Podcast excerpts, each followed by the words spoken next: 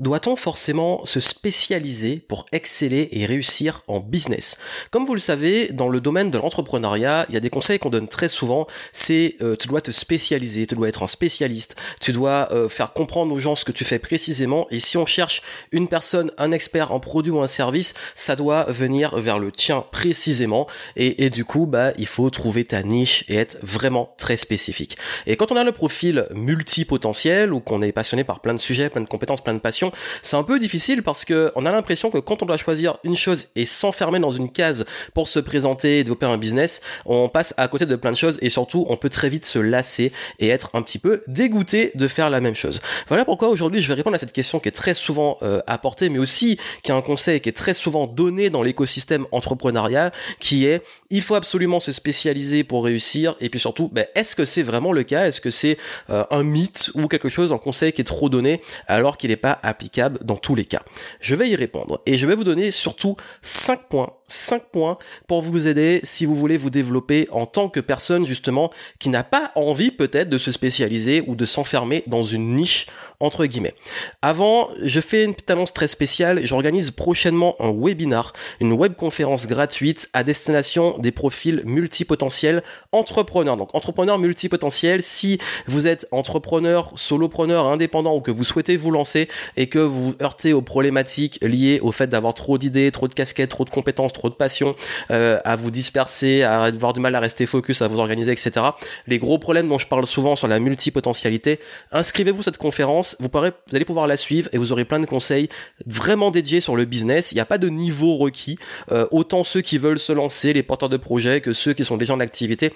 Mais j'ai voulu vraiment cibler sur euh, l'entrepreneuriat dédié au multipotentiel. Et donc, inscrivez-vous, vous avez le lien dans les notes. Et, euh, et j'espère que euh, ça pourra vous aider à aller plus loin sur les petits conseils que je vais vous donner aujourd'hui.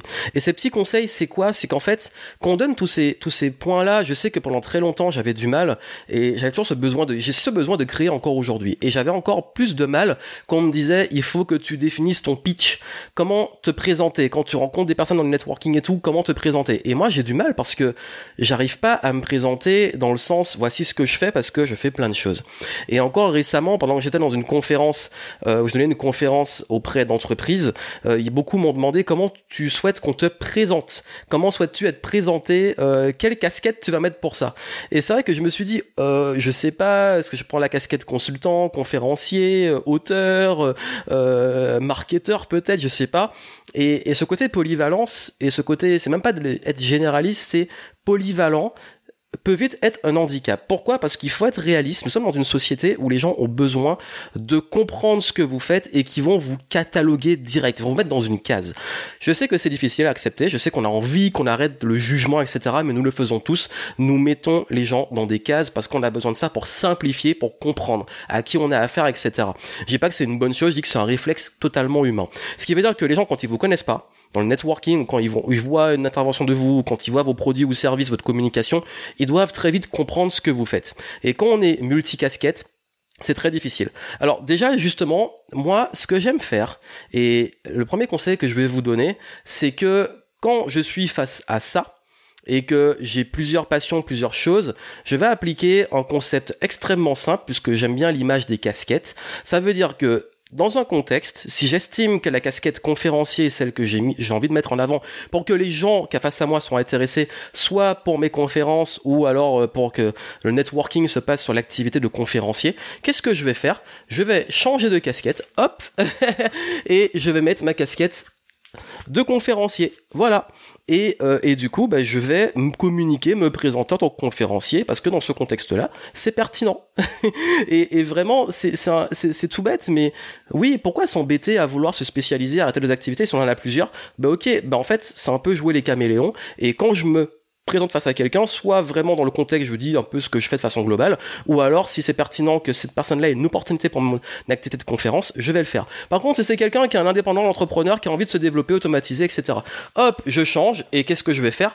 Je vais mettre ma casquette de Johan Yangting, consultant, ok, euh, quel conseil je peux apporter au niveau stratégique pour développer le business? Et, je pourrais en avoir plein, j'ai une collection de casquettes, vous le savez, c'est un peu mon branding quelque part. Euh, pourquoi? Parce que je trouve aussi c'est parlant, c'est le fait d'avoir plusieurs casquettes, plusieurs identités. C'est ok, c'est ok, et, et c'est pas embêtant parce que à chaque fois dans un contexte bah, les personnes vont me mettre dans une case et c'est ok mais moi je choisis dans quelle case ils vont me mettre. Aussi par rapport au fait d'être euh, généraliste euh, on, pense enfin il y a une époque où être généraliste n'est pas un problème parce que euh, notamment la Renaissance je sais pas si vous connaissez bah forcément Léonard de Vinci. Léonard de Vinci était quelqu'un qui était polyvalent, il était autant sur la science que euh, tout ce qui est euh, bah, la science, euh, l'art, tout ce qui est aussi l'histoire, tout ce qui est aussi la recherche. Bref, il avait plein, plein, plein de casquettes et c'est un personnage mythique par rapport à cette curiosité, cette multipotentialité.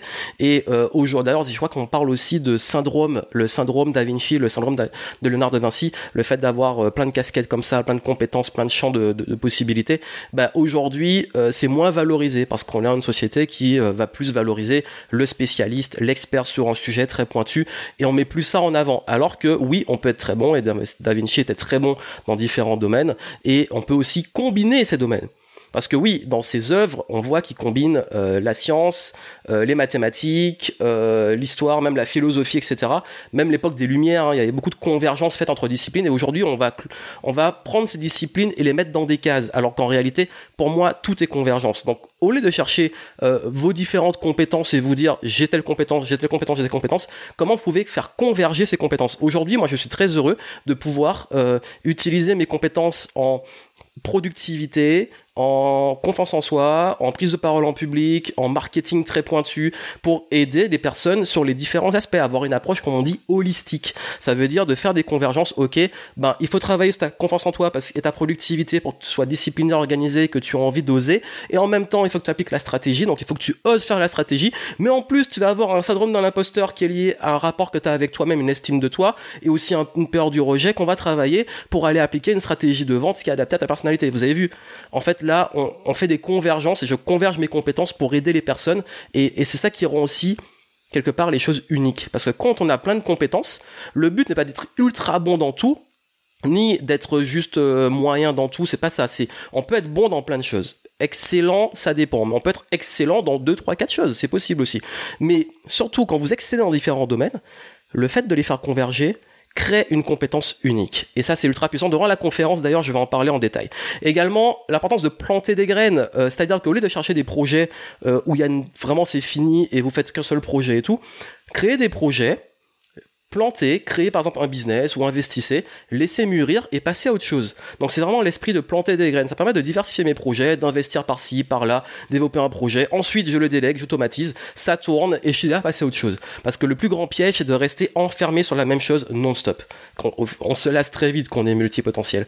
D'où l'importance aussi de déléguer de déléguer, s'entourer au lieu de rester à faire les mêmes tâches. Parce que je sais qu'on est curieux, on a envie de tout faire, on a envie de, de toucher à tout, mais c'est pas viable sur le long terme, surtout qu'on se lasse. Donc l'important, c'est planter des graines, déléguer, systémiser, automatiser, par exemple créer des business ou investir, ce qui vous passionne vraiment, et derrière vous allez pouvoir euh, vous occuper sur des choses euh, pour apprendre de nouvelles choses et peut-être expérimenter de nouveaux projets.